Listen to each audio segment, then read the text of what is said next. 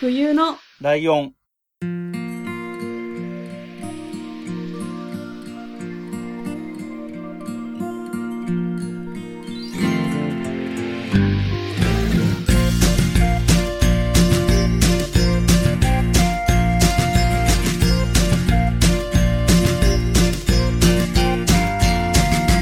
この番組は山梨県出身以外共通点のない2人がそれぞれ好きなことを話す番組です冬のライオン第158回椿ライドウです。真冬ですよろしくお願いします。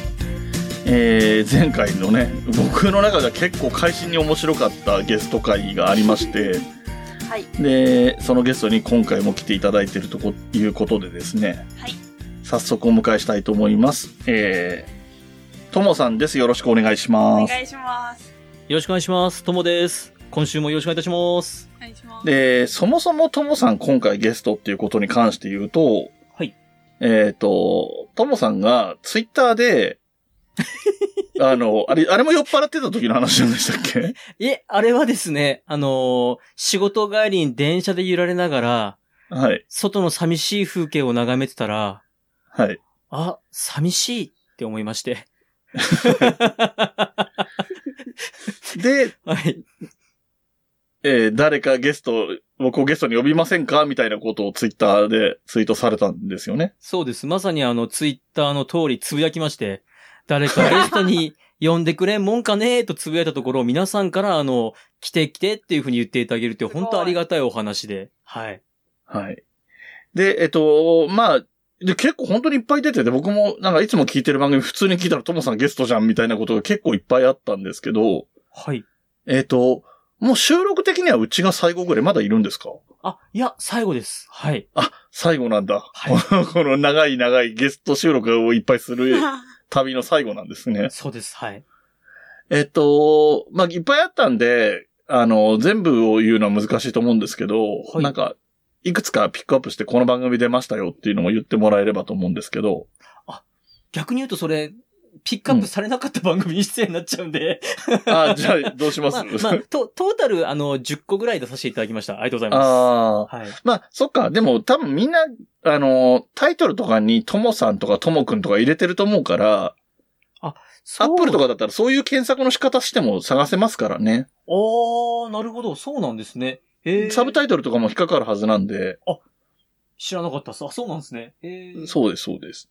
ほうほう。そういう風に探してもらうと10本ぐらい出てくるかもしれませんよっていうことで、そうですね。はい。はい。ぜひ、よろしくお願いします。よろしくお願いします。で、えっと、その流れの中で僕もともさんに声かけて、はいで、まあちょっと多少紆余曲折はあったんですけど、えー僕がたまたまそのともさんがゲストで出てる番組聞いてたら、まあ歴史の話してて、で、武田信玄が好きだって言ってたので、はい。あ、じゃあもう武田信玄の話してもらおうって思って。うん、うん。で、武田信玄の話するんだったら、この番組に呼ぶべきだろうと思ったので、 冬のライブに来てもらったっていう流れなんですね。もう、と、あれですよね。山梨の方に、山梨の英雄の話をしに来るっていう。 まあそうですね。普通なかなかできないっていうか、勇気がいるというかね。僕、さっき収録前に気づきましたよ。これ俺、晒し者にされるんじゃって。いやいやいやいや。 そのなんだろうな、地元ならではのな知識とかもないことはないかもしれないですけど、我々そんなにね、まあ、あの、僕はともかく、まあ、ふさん本当に歴史とか、全然、なんか、避けてきたみたいな人だから、避けてきた。 なんとか避 けて なんとか避けてきたですね。そういう感じなんで全然いけるかなとは思うんで。まあまあ、そんな、真冬さんにめがけて、武田信玄をプレゼンするっていうのをやっていただければと思っておりますうと。わあすげえ緊張しますけど、頑張りますね。はい。で、私はちょっとおとなしめになるかもしれませんが、えー、というところでもう早速ね、ともさんにバトンタッチして、はいあの、いいように、真冬に武田信玄を話し始めたら止まらなくなったんだがっていう感じでね。どっかで聞いたことありますね。ありますね。こういうことになるのか、みたいな。なる相ほ手どが違うとこう変わるのか、みたいなところもあって面白いかもしれないです。なるほど。はい。はい。ということで、じゃあお願いします。お願いしますはい。よろしくお願いします。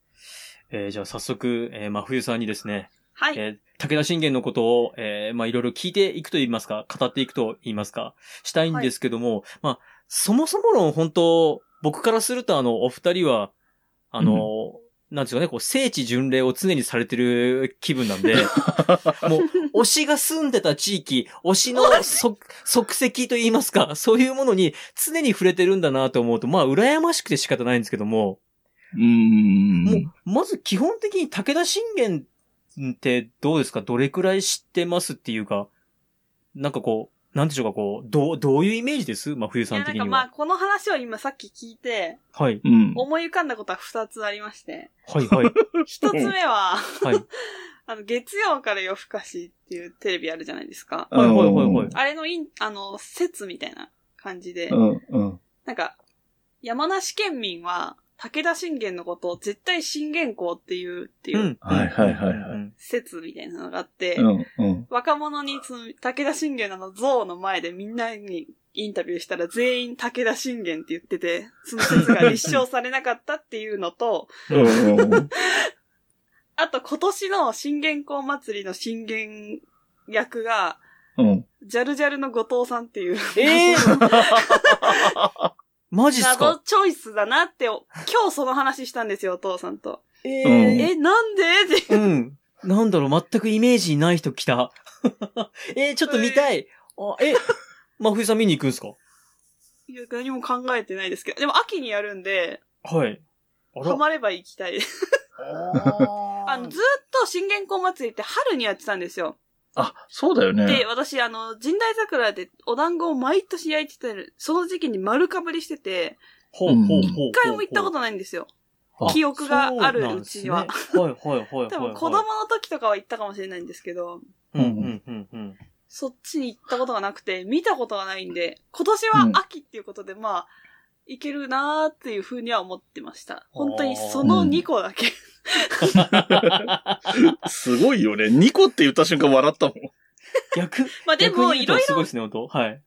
山梨に住んでるからっていうのはあるんですけど、私、吹奏楽部だったんですけど、はいはいはういん。あの、大河の武田信玄のテーマの曲みたいなのは、うん。うん。本当にところどころで吹かされて、吹かされる。吹かされる。言い方、言い 方。っていう、吹かされたんですねもうなんか本当に楽譜丸暗記するぐらい、いろんなところで小あ、もう、高校、大学とやってきたっていうイメージ。 あー、なるほど。じゃあ、あんまりいい思い出というか、いいイメージないですね。 良くも悪くもないです。別に無。あ、 無。そこにいるのが当たり前的な。あー、なるほど、なるほど。そうですね。わかる。じゃあ、ちょっとあれっすね、今日、あのーなんかこう、武田信玄の人生とか触れようかなと思ったんですけども、武田信玄さんの人間性について触れてきますかほー。武田信玄って、こんな人だったんだよ、的なことをちょっと触れたら、あのーね、どうっすかうんちょっと愛着湧きません、あそうですね。はい。あ、じゃあちょっと、なんか余計緊張してきたな。じゃあ行きますよ。 えっと、武田信玄さんですね。はい。多分、戦国大名で、なんかこう、肖像画とか見たら怖い顔もしてて、ううーん。なんか、ああ、堅苦しいおじさんってなんか思うと思うんですけど、はい。実はなかなかファニーなおじさんでして、へーそうですね。。ちょっとまずじゃあ、人間性のところを触れる上であの、トイレの話しますか、トイレの話。はい。武田信玄さん、トイレ、あの、すごい大事にした人でして、ううーん。ん。トイレがですね、なんと6畳ありました。広さが。えー、これは、そのトイレが6畳あると、まあ、狭いとこで襲われると、まあ、対処できないけど、6畳も広いと対処ができるっていうことで、広いスペースに机とか持ち込んで、あの、用を足しながらお手紙書いたりしてたらしいんですよ。へー。この武田信玄さん、そのトイレのことをですね、うん。まあ、山と呼んでまして。うん。でね、なんで山って呼ぶんですかって部下に聞かれたところ、いやー、ここには常に草木があるからね、と、まあ、あの、なんですかね、こうちょっと、ちょっとした親父ジョーク的なことを言ってたっていう人でして、はい。で、このトイレがですね、実は水洗トイレで、はまあ、い信玄さんがうんちしますよね。うんちをして、出たよーって思ったら、出ましたーって言いますと、あの、部下たちが上流まで向かってこう、リレー方式で、出たそうです出ましたーって、ごっついの出ましたーって言うと、上から、上流から水をどんどんどんどん流してきて、最終的に水洗トイレとして流れるっていうシステムだったらしいんですよ。へえ。すごくないですか これを、これを考えて、これを採用する信玄さん、ちょっとなかなかファニーな人じゃないですうん。確かに。はい。さらにですね、信玄さんちょっとファニーなお話でいきますと、信、信玄さん結構筆まめな人でして、はい。うんお手紙をたくさん書いてたんですけども、どうですか真冬さんなんかこう、お手紙読んだ記憶とかってありますなんかこう、は、なんか博物館とかそういう資料館と的なとこで、武田信玄のお手紙とか見た記憶とかってありまいすや、記憶はないです。ああ、ないですか。 見たかもしれないですけど。見たかもしれないって感じですか。ああ。えーっとですね、信玄さんですね。まあ、結構そのお手紙残してまして、その内容としてはまあ、いろいろまあ政治的な、お堅いお手紙も多いんですけども、信玄さんですね、えーっと、ラブレターがちょっと間違って残っておりまして。ほしかもですね、あのー当時、男性同士の恋愛っていうのが、う。まあ。あ、武士のたしなみ的な形であったので、はい。で、まあ、信玄さんも自分のお気に入りのことそういう関係だったんだけれども、はい。う浮気を疑われまして。ほで、その浮気を疑われて、浮気なんてしてませんっていう言い訳のお手紙が残っ てます。なかなかこれ結構、あの、赤裸々な内容でして、う。はいや、うんあの、浮気してないんだよと。確かに、ちょっと言い寄ってみたんだけど、あの、お腹痛いって、なんか断られちゃったっていう内容のお手紙なんですよ。いや、言い寄ってるのかい。 ちょっと、あ、ちょっと言い寄ったんだなと正、うん、思うんだけど、まあ、そんなですね、あの、楽しい信玄さん。はなんだ、俺、俺切り口間違った気がす るな。まあ、でもちょっとね、本当あの、信玄さんいろいろと面白い人だったみたいで、で、また、うん。イメージ的に結構その、まあ、いろんなところを侵略して領地なんかを広げてるっていうところもあるんで、怖い人ってイメージはどうしてもついてくるんですけど、結構その家族思いだったみたいで、いうん自分のお父ちゃんを追い出したり、うん。自分の息子をまあ、形として殺したようなこともしてるんですけど、うん。結構その家族のことを気にかけてるお手紙とか、家族のことに対してまあいろいろとその、なんていうんですかね、遠くに嫁いだ娘を気遣ったりとかってしてるので、おー。まあ今で言うとこのあれですよね、あのこう、立場と人間としてのその、個人としてのその感情との部分が板挟みになってるというかなんというか、まあそういうい。辛いポジションの人だったんだろうなっていうのが、まへあ今でもわかるというお話でして。さあ、そろそろあれですか、武田信玄さん人生について触れていきますはい。ーそうですね。人生もあれなんですけど、触れてもらって全然構わないんですけど、はい。あともさんが、はい武田信玄のどういう部分が好きなのかっていうのがあー。興味ありますね。武田信玄、何がかっこいいってですね。うんまあ、多分これはすり込みすり込みもあるんでしょうけど、 うん。あのー幼少期親戚の家に遊びに行きますと、はい。親戚の家にあの、そういう歴史ものの漫画の本、伊達政宗とか、武田信玄とか、真田幸村、斎藤隆夫みたいな、その、あったんですよ。あーはい。はい。で、そはいの時に、その、武田信玄、斎藤隆夫先生が書いた武田信玄がありまして、僕これ大好きで読んでたんですけど、はい。で、その中でまあ、まあその中でというか、武田信玄さん実際そうだったんじゃないかって言われてるんですけど、その、すごく人を大事にした人なんですよね。うんうんうんうん。もうその、人を大事にして、その人は城、人は石垣、人は堀なんていうぐらいに、その人間を育てると。チームとして人を大事にするっていうことをすごく気にかけた人だったんで、うんうあんうんあ、そういう、なんですかね、人間愛に溢れたというか、そういうところかっこいいなっていうのがあります。だからそこが好きなとこですかね。なるほど。いえっ、と、真冬さんに補足すると、斎藤隆夫はゴルゴ13を書いてる人ね。へえ。で、えっ、と、人は城とかは、武田節は知ってますよね、真冬さん。んなんだか。歌、歌のやつ。知りません。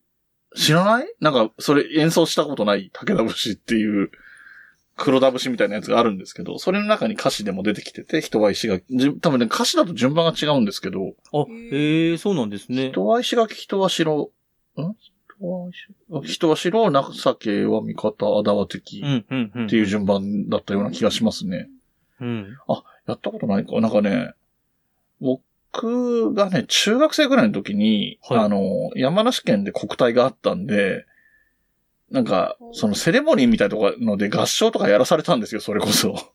うん。ほうほうほう。で、それで、その武田節っていう、その、何福岡で言えば黒田節みたいな、その、地元の英雄の歌みたいのがあるんですよね、そう いう。え、ちょっと僕、武田節聞いたことないんで歌ってもらうわけにいかないですかジャスラック的にまずいですかいかないんじゃ、どどうなんですかね古い歌だから行くのかもしれないけど、僕もフルでは歌えないですけど、記憶の中でなんかあったなぐらいの感じですそうですね。ただ、まあ、その、あの、フレーズが出てくるっていう印象はやっぱり、あ、でもね、歌詞は別に普通に検索すれば出てきますけど、あ、へえ、あ、そうなんですね。で、も、貝の山々火に生えて、我出陣に憂いなし、おのおの馬をは書いたるや、とか、そんな感じですね。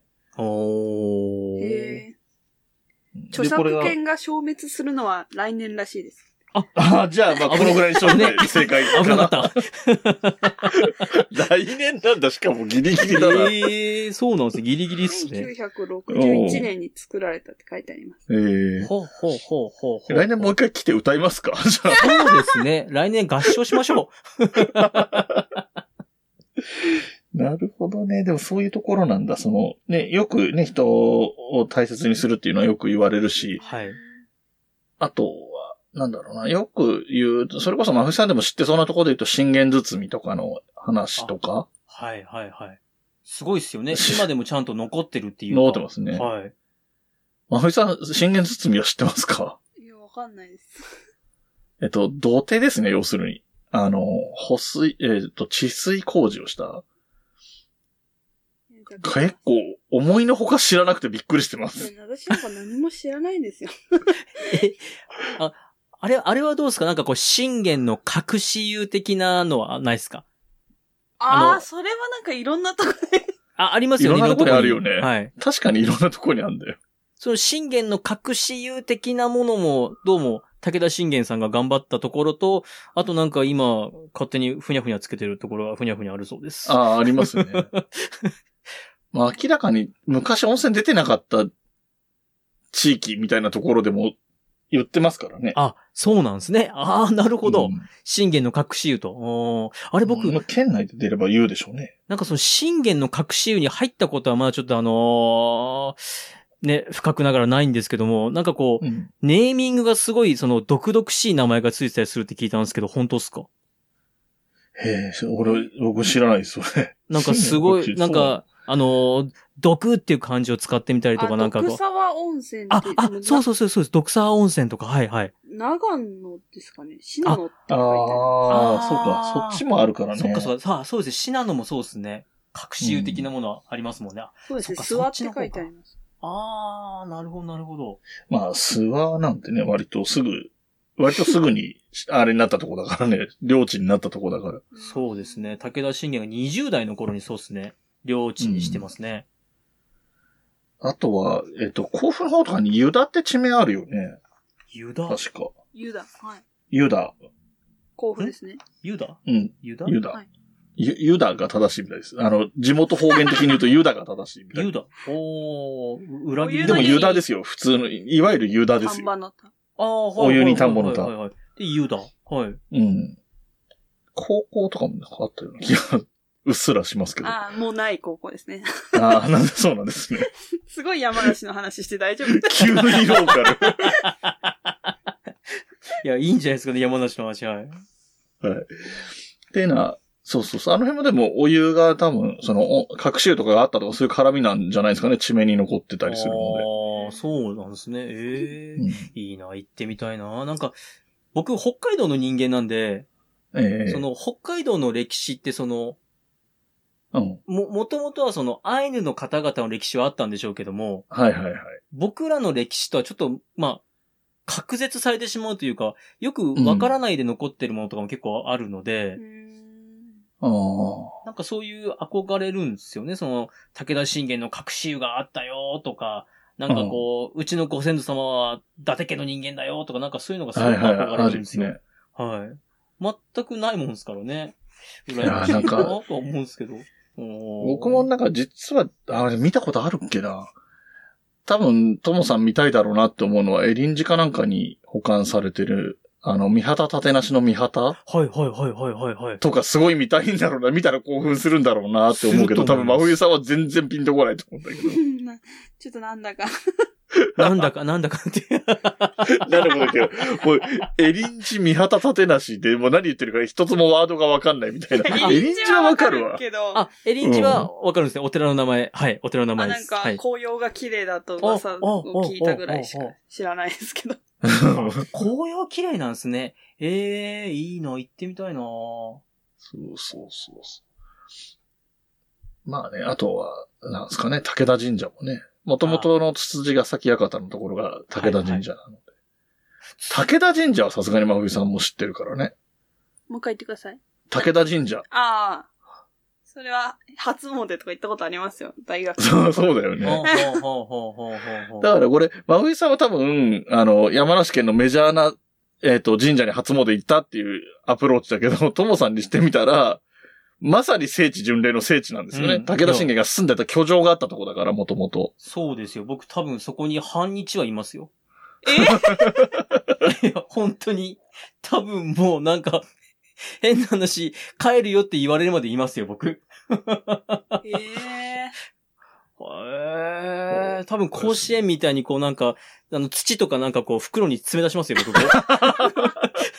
えー、いいなぁそうか、そうですよね。普通に初詣とかで行くんだ。行っちゃうんだ。そうだよなでも本当あにーなんか山梨県の人は武田神社行く人本当に多いあほうほうほうほです。あうんのー一宮とかもあるんですけど、はいいはわいゆはいる、あの、海の一宮っていうのもあるんですけど、全然武田神社の方が行く人多いと思いますよ。う。おーち、ちなみにこのつつじヶ崎館っていうのは、館なんですよね。そうですね、お城ではないですね。あの、ちょっと近くに妖怪山っていうお城があるじゃないですか。はいはいはいはい。そっちがもう完全にお城であって、つつじヶ崎館はどっちかっていうと、大きめのお屋敷的な感じなんですかって言われてますよね。おー。その神社の土地の、なんか、広さから見ても、これは城って感じじゃないなっていう感じなんですね。石垣の感じがないですもんね。あーあ、まあ、そう、そうっすよね。ま城あじゃまなあければ。まあ、そうまあ時代が時代だからっていうのもあるけど、おーで、もなんか、堀っていうか、まあはい堀っていうか、まあ川に近いですけど、小川みたいなもんですけど、ちょっと、堀っぽい感じで、その周りを囲、何うん、囲うように流れたりはするので、そういう意味あったんだろうなとか思ったり、あーなるほど。あと、は、神社から南側向くと、真正面にまっすぐドーンと道がなが走ってたりするので、はい。まあそういうのを見るとは、そう、まあいかにもそういう場所っぽいなとはわかるとは思いますね。ほうほうほうほう。あ、行ってみたいなぁ へえ。でも、あれです よね、地元の人からするともう見慣れてるし、常日頃の日常だからそんな何にも感じないけどってとこですよね。ああ。てか、そんなにです山梨に行ってみたいって言われることがまずない。 なるほど。今までなかったんです ね。なんか嬉しいんですけど、ぜあそうなんですね。ひ来てほしい。ああ、いや、もうう、んぜひ、やはい、行きたいですもん、山梨。いやー、そうなんですね。そうですね。ただ、山梨県内に限って言うと、それこそ、館があったとかはもちろんあるし、はいはいまあ、あの、甲府とは外れちゃうけど、あの、勝頼の時の韮崎城の後もあるし、はい、はい、はい、はい。まああ、そのぐらいはあるんですけど、戦をしてないので、山梨県内でほとんど。あの、信玄が。信信玄の前、信虎さんの時代にはちょこちょこ攻め込まれてましたけど、そうですね。そうですよ。ね。信玄さんの頃になるともう、信玄さんとどっちかというとお外に行ってましたもんね。そうそうそうそう。うんだかうんうんら、信玄の時代の戦場とかっていうのはほぼないので、ほうほうほうほうほうほあんまりそういう意味で見せ、見場所がない。いやそれう。こそ、そういうあの、合戦後とかで言ったら、川中島とかの方がはね、い、はい、はい、はい。ピンとくるので、そうすると長野県になっちゃうので、しかうもん長野市ぐらいまで行っちゃうから、そうですね。うんんえーでもそうやって考えたらあれじゃないですか、あの、なんつうか、こう、心霊的な心配が一切ない、その、歴史スポットじゃないですか。その、こ、こ、あー古戦場ってなると、あ、ここであいつ死んだんだな、とか、なるじゃないですか。ああ、そうですね。だっえて、っと。あれ誰か言ってましたけど、あの、関ヶ原あ、関ヶ原のところって、そうそなんか未だにちょこちょこ出ることがあったけど、へー2000年を境に激減したって聞いたんですよね。へえ、400年ぐらい経ったから。そうです。幽霊の寿命が400年じゃないかっていう話がそれ出てて。 なんか聞きましたよ、へー僕もそれ。幽霊って、さらに死ぬのって思いましたもん。ど ういうシステムなんだろうなと思っんで真冬て。さん急に知ってんだ。今まで全然なん だ。これ、いやでなんも、かやっぱりこう、思いを馳せる人がいなくなったわけ、なん少なくなったわけで、うんで、いるかもしれないって思うと、なんかちょっとしたものが見えるよ、見えた気がするとか、はいはいはいそはうい。いうことも多分減ってきてる。まあ、あな本るほど当ねに減ってるのかもしれないけどっていう。なるほど。うんこ、こっち側の問題なんですね。こっち側が、その、昔に思いを馳せる人が減って、あんまり気にかけなくなったから見えなくなったってことなんですか、そうですね。そおーういう説があるっていうのは聞いたことあります。でも幽霊の寿命400年僕もどっかで聞いて、へえーって思ったんですよ一ね。時期ちょっと話題になって話題になりましたよ。よね、2000年頃に。なんか、減った減ったってあの、 関ヶ原の人が言うって言うから、へえーって思って。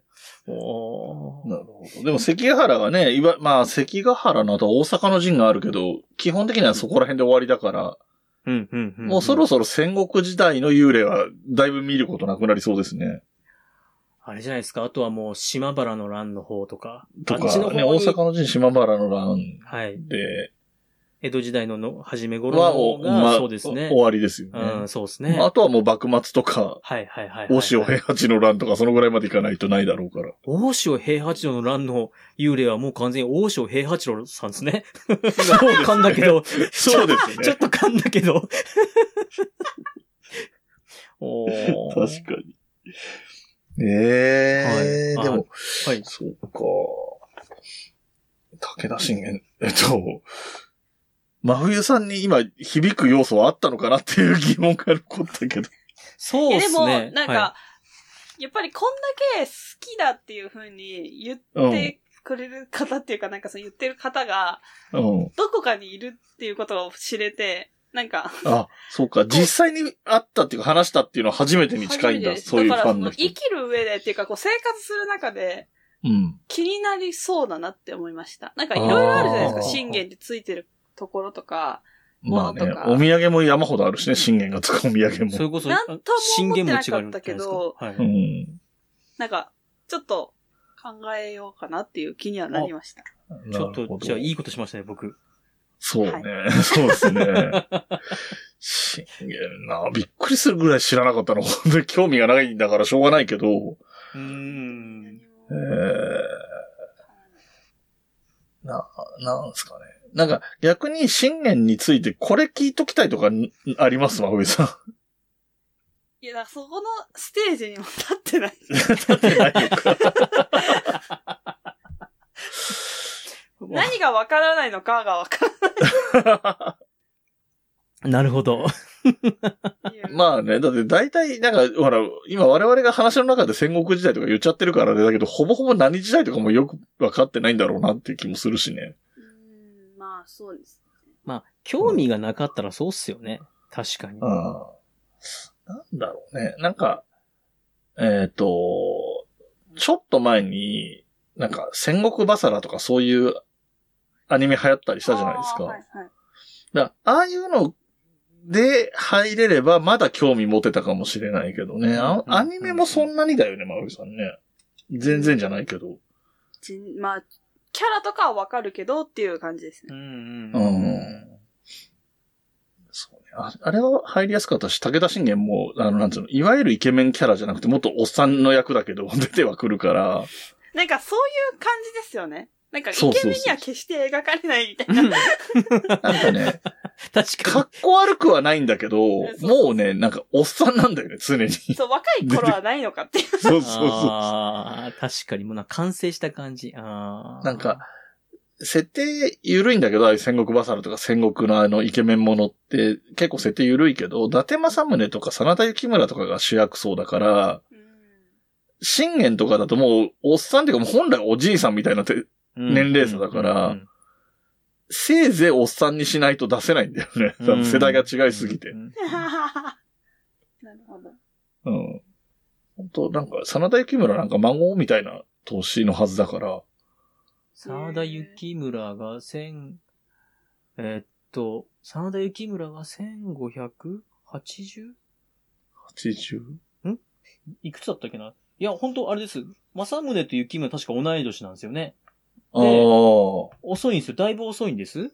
うん。あれ、何年生まれだったっけな ?1580? あ、違うか、70? どっちみち、本当に信玄とは全然年が離れてるんですよ。青年がね、生まれた年が1567年みたいあですね、。 67年に生まれて、あ、そっかそう、元服して出てくるのが1580年代ってことですね。あはははそこら辺になりますねはははあ、そうっすよね。うん、となると、もうあれですもん、信玄さんがお亡くなりになってるタイミングが1573年だから、そっか。そうですね。もう本当子供の頃に死んじゃってるんで。うんうんうんうんうんうんうん。そう、まさにおじいちゃんですよね。そのおじい自ちゃん分がこう、小学生がぐらいの時におじいちゃん死んじゃった死みんたじいゃなってる感っじだてからね。感じですね。あーそうか、そうっすよね。まあ、そうやって考えたらだいぶ違そりゃそうなるとうわねうんうん。まあ、でも、まあ、し興味がないのは入ってこないですよ。知らないですよ。僕だってあしょうがなかのった、韓国のアイドうルん一個もわかんないですもん。ああ、いや、でもわかるわかる。言ってることわかります。そはいうえいでうこも、ととでっかすよかりね。がまだあるから、その、うん。なんだろう。ゼロではないですよ。身近にあるから、ね、なるほど、な存るほど、在なしてるほるかど。らね。ほうほうほうほう僕、未だに韓国のアイドル見たらどっかでボアを探してるもんな。あれ、ボアいないかな、ボア。ボ、ボアはもう真冬さんはわかんないんじゃない逆に。真冬さあん、んボアまをり、よくわかんないです。 わかりました。ごめんなさい。ジェジェネレーションギャップだ った。そういやか。ボアを、あ、そっか、そうっすね。ボアそうなんですよそうっすね。わかりました。僕の方が年は上なんですけど、僕は真冬さんとの付き合いがなくなって、真冬さんが何を知らないかがだんだんわかるようになってきたんで。確かなるほど、なるほど、なるほど、なるほトど。モさんはね、そういう、あ、の、割とね、同世代のもちさんとか、はい。年上のお姉さんとかとやってるから、あまりそこは気にならないと思うんですけど。なるほど、そういうことっすね。ああ、そっか。え、じゃあ、あれですよ、もっとこう、なんか、武田信玄のこう、人となりの、その、なんかうん、武田信玄の素敵エピソードをどんどん言っていきましょう。ああ、に。じ、はい、お願いします、ぜひ。武田信玄さん、病気で死んだっていう風に言われてるんですけど、はい、はいい。はうい。ん。実はあの、銃で撃たれた説がありまして。へええ。ー普通に全然知らないわ、それ。え、知らないですかこれ、これあの、銃で撃たれた説が結構素敵なんですよ。うん。あのほう、徳川軍と武田軍が戦ってる時に、うん。武田軍が徳川軍の城を囲んだと。うん。で、その徳川軍の笛の名手が、うん。毎晩毎晩笛を吹いてたんですよ。あ、はい、はい、はい、はい。そうすると、なんかあの、毎晩笛を吹いたら、偉そうな奴が、なんかこう、ちょうど聞きやすいところに座って聞いてるんですと。ほうほうほう。で、毎晩笛の音を聞きに来てくれてるんですよねって話をその、まあ、徳川軍の笛の名手がしまして、うんうんじゃあ、きっと偉い奴だから来た瞬間に撃っちゃえって、うん。うん。バーンって撃ったら次の日武田軍が撤退しだして、おーあうれ、ん信玄だったんじゃねって言われてるんですよ。へえ。えだからもう戦場でもこう風流な気持ちを忘れず、あ、素敵な笛のね、聞きに行こうかしらんっていう、そういう風流な人だったんだよっていうところちょっとかっこよくないですかあーー確かなに。るほどね。で歌もそうい歌えうちゃいとますこけどろはある人ですよね。なんか、武田家、基本的には名門なので、あ、そうですあねの。ー甲斐の源氏のう、ん。そうですね。甲斐の源氏そうそうのそう流れですから、ちゃんと。そうなんですよね。今やってる大河ドラマの、鎌倉殿の13人にもね、あ信玄はいはのい祖先が出てくるから、出てきますよね。甲斐武田の。はい。うん。っていうぐらい名門だったりするし、信玄もね、あの、性質って、あの、本妻みたいな人は、あの、京都から来てるからね、公家の方がはい、はい。お嫁さんにもらったりするぐらいには、えー家柄がいいからできることだから、そういうのって。うん、うん、う、うんうん。ううんん。だからそういう教養とかもあったはずですよ。そういう意味でそうです言よう。ね。うん、うん、ううんん。いやー、なんかええ、あれですね、武田信玄を語ろうっていう話だったのに、武田信玄の話じゃない方が盛り上がりますね。でもさっき今ちょうど話してた武田信玄と徳川軍が戦った三方ヶ原っていうところの戦いがあるんだけど、はい。これあの、講談っていうのがあるじゃないですか。落語と似てるやつ。はいはいはいはい。講談で、割と流派にもよるんだけど、一番最初に習うのがこの三方ヶ原戦記っていうやつを習うんですって。へえ、あ、そうなんですね。だから、超メジャーなんその、講談の世界では一番、一番というか、とてもメジャーな作品なんだけど、はい。えっと、講談は何しろ嘘が多いっていうのとう、んうんうんうん。あと、流行ったのが江戸時代で徳川が天下を取ってる時なので、はいはいはい。えーこの戦い、実際には武田信玄が勝つんですが、講談の中では徳川がが勝ってるらしいですよ。へえ。聞いたことないんですけど、すげえデタラメだ。うん。へえ。でも、えっ、と、物見湯の下りがあってね、あの、要するに徳川方が武田信玄が攻めてきたから、偵察に行く、た徳川の人が偵察に行って、その武田の様子を伝えるみたいなシーンがあるんですけど、はいはいはい。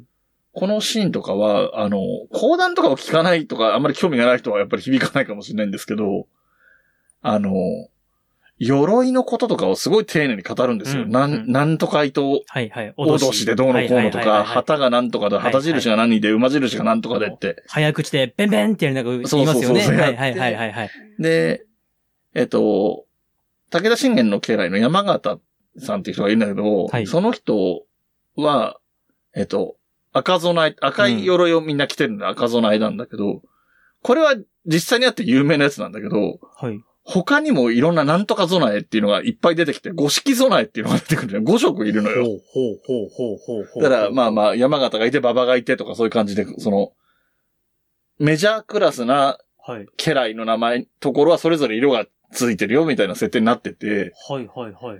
そこはなんか、まあ、フィクションなんですけど、はい。あの、盛り上がりますよ、すごく。ああ、ぜひかっこいいっすよとね。もさんみたいな、その、武田が、もともと武田ビーキみたいな人には聞いてもらうと、おー、かっこいいってなるんじゃないかなっていう、おーとこですえーね。ちょっと聞いて、僕、講談ってあんまり聞いたことないんですよ。聞く機会少ないですもんね、どうしたって少ないねで。あれ、僕、前々から講談、ちょっと何回か聞いた時に疑問に思ってたのが、講談って必ず毎回いいところで、お時間となりました、続きははいっはいて言って終わるじゃないですか。はい、はい。あれはああいうスタイルなんですかそうです。ああ、そうなんだ。あの、もともとは公爵場っていう、はいまあ今の落語の寄せみたいなものがあって、はい。で、要するに週刊少年ジャンプの連載と一緒で盛り上がって終わって、来週が楽しみみたいな感じで毎日行くんですよ。なるほど。続きは明日やりますよで行くっていうフォーマットがあったから、未だにそのフォーマットだけ残ってて、はあ。あの、途中で終わって次はどこで聞けるかわかんないみたいに今はなっちゃってるんですけど、はい。元はそういうものだったから、へーそうそう。盛り上がったところで終わるってなってるっていうのが多いですね。僕、僕の地元、まあ、北海道なんですけど、北海道に、あのーはいか神田白山さんはいはいはい。まあ、まだあの、白山さんじゃない時ですね。松之丞時代。松之丞時代に、あの、来て、で、それこそ、まさにそうなんですよ。あの、いいところですが、本日はここまでって終わって、次いつどこで聞かせてくれるのって思って。え 来年来年また来る確かのにと思って。うん。ああ、そういうスタイルなんだ。そう。で、はあそれこそ神田伯山さんとかはスターで人が呼べるから、東京とかだと、あの、10日連続興行とかで、その長い話を10話にな渡るやつを全部続けて、ほうほうほうほう毎日連続でやりますよみたいなイベントもやったりしてますけどね。やば。へえ。うんそれはいい、あれですね。エンターテインメントですね。見る側も、やる側も。そうですね。へえ。そうです。で、あと歴史好きの人におすすめなのは、いなんか、公爵、公団に、その、いわゆる俗説の元があるんですよ。あ、はいはいはいはいはいはいはい。大概の俗説は大体公団から出てきてるんで、あーそそれこそ何、源義経はがい北海道に渡ってジンギスカンになったみたいはないとんでも話があるじゃないですか、はいいっはいぱい他にも。ありますね。信長は生きてたとか、はい。えっ、と、真田幸村の子供は薩摩にな、薩摩ですっけ薩摩に流れたとか、はい。そういうのは大体講談に元があるんで、あ、やっぱこれ講談に出てくるから、多分ここから始まった嘘なんだなとかっていうのが、なるほど。楽しめるんじゃないかなって思いますね、逆にね。あーうんなるほど、なるほど。フィクションのスタートがそこなんですね。面白おかし結く語構って多ると。分、そうそうそうそう、盛り上がるようにするのが商売なんで、また、あれですよね。こう、英雄なり、お殿様が死んで、かわいそうっていう気持ちがあれば、生き延びてたよって聞いたら、おおってやっぱなりますもん ね、そうです人側よは。ね。そうですね。ほうほうほうほうほうほうほまあ、う。なるあほとどね。ね、講談は中心蔵とかもね、すごい盛り上がりますけどね。ああ。なんか僕、宮本武蔵だったんですよね。その神田伯ああ、山さんの宮本武蔵伝はもいそうですね。宮本武蔵がなんかこう、それこそ、なんか因縁をつけられて、うーんと、こよし、わかった、やってやるって、こう、退治した瞬間に今日のお話はここまでってな って、うーんってなったんですよ。そうですよね。 ここからがいよいよ面白面白くなるところですが、ちょうどお時間っていうのがね、そういちょうつもあるどやおつ時間ですって言うんですよね。 ちょうどお時間ですって、計算してくれよって思うんですけど。確かにすぎ る。ああ、そういうシステムなんだ。そっか、10日、10日連続はいいっすね。ちょっと聞いてみたいな うん。へそうですね。あの、は、神田白山さんに限って言えば、白山さんの YouTube でその10日連続でやったやつとかが YouTube に上がってたりはしますね。ええあ、そうなんですね。うん。あら、検索してみよう。はい。うんもうなんか、武田信玄がどっかに消えてしまいましたけれあどー本当も。ですね。武田信玄の話じゃね。 はい。ってなところで、まあまあ、それでもね、まあ、脱線脱線で、結構いろんな話に飛びながらいい時間まで来てるっていう、それこそいいね、ちょうどお時間になってきたんですけれども。いい落ち着きましたね。はい。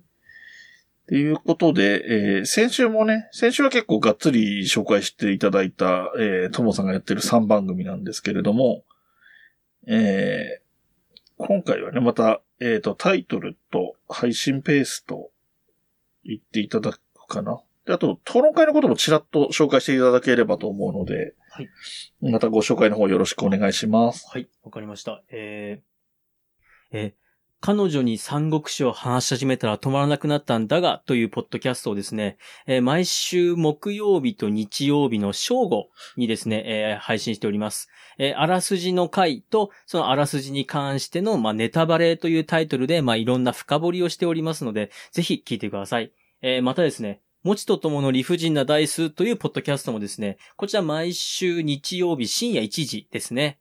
うんと、日曜日深夜1時。まあそうですね、合ってますね。日曜日のし1時に、えー配信しております。こちらは毎週毎週おじさん2人がですね、サイコロを振りながら、えーまあその時の、なんていうんでしょうかね、本当に、その時のサイコロの目に従って、えーわちゃわちゃと喋っております。えーそしてあの、未筆の恋というポッドキャストはですね、一応4年に一度、ウルード氏の2月29日配信予定なんですが、今のところまだ一度もウルード氏の2月29日は来ておりません。 えー気を長くしてお待ちください。えそしてですね、えー私、ポッドキャストには全く関係のない形にはなるんですけれども、あのーうんオンライン討論会ということでですね、毎月、えーどこかの土曜日で、ズームを使って、みんなでお酒を飲みながら討論をしようというものをやっております。えー例えば、えー憲法ですとか、選挙とか、そういった硬い話をしたこともありましたし、まあ、柔らかい、えー好きな料理の話だったり、好きな、まあ、なんですかね、この間は好きなバンドの話なんかもしたんですけども、まあそういう、うんまあいろんな討論会やっておりますので、ぜひ興味のある方は、えーご参加ください。よろしくお願いいたします。はい。えっ、と、先に告知をお願いしてしまったんですけど、 真冬さんに一回か、武田信玄の回の感想を聞かないとなと、今、話を聞くの忘れたなと思ったんですけど、面いや、面白かったです。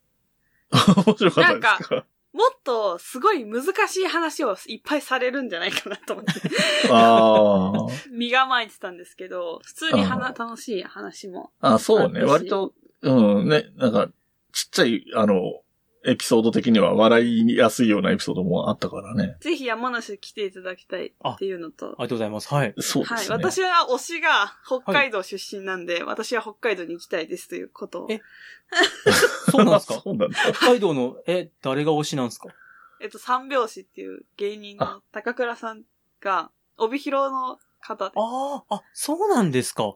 えー、そうなあんです芸人さんなんでね、今、今いるのは東京ですけどね。はい。はいはいはい。出身地が、帯広なんですね。あおーええそれは知らなかっいつか聖地巡礼行きたい。た。そうだよね。互いになんか、互いに聖地が遠いんです ね。おーそうだね面白いな。なんですね。なんかお互いお同じタイミングで聖地巡礼に行ってすれ違うとか見てみたいですねそうですね。新幹線かなんかにすれ違って、あ、飛行機か。北海道と山口だったら。そうですね。おはーいいや、面白かったな、本当に。はい、ということありがで、えっ、と、今回もそろそろ終わりにしていこうと思います。えー、では締めますね。はいえっ、えーと、まあ、その前にあれか。ともさんに一旦俺を言わないとね、いけないですね。2週にわたって来ていただきましてあ。りがとうございます。えー、いろんな意味で楽しいお話をいろんなアプローチで聞けて面白かったです。はい。はい、ありがとうございました。いえいえ、こちらこそありがとうございました。えーそれではこ番組の方も終わりにしていきます。この番組の楽曲提供はカメレオンスタジオ。はい。エンディング曲はハルさんでハッピーターン。はい。それではまた次回ごきげんよう。ごきげんよう。部屋に人と猫絡まり合って生きています欲しいものはたくさんあれど大事にしたいこの気持ち思い出の上を歩いてたけど望んだ未来を引きずってたけど不悔しさも全部それすら愛して飲み込みたいそんな気分さ大事なものなくした時へたり込んで夕日を見てた景色をふと思い出すから自分の居場所も定められずにそれでも見つけたい見えないもの見えないままに星屑の中から見つけるんだそれでももっと続くように誰かのために自分のために曖昧じゃなく浮き彫るように何もない未来に限りある命にもっともっともっとハッピーターン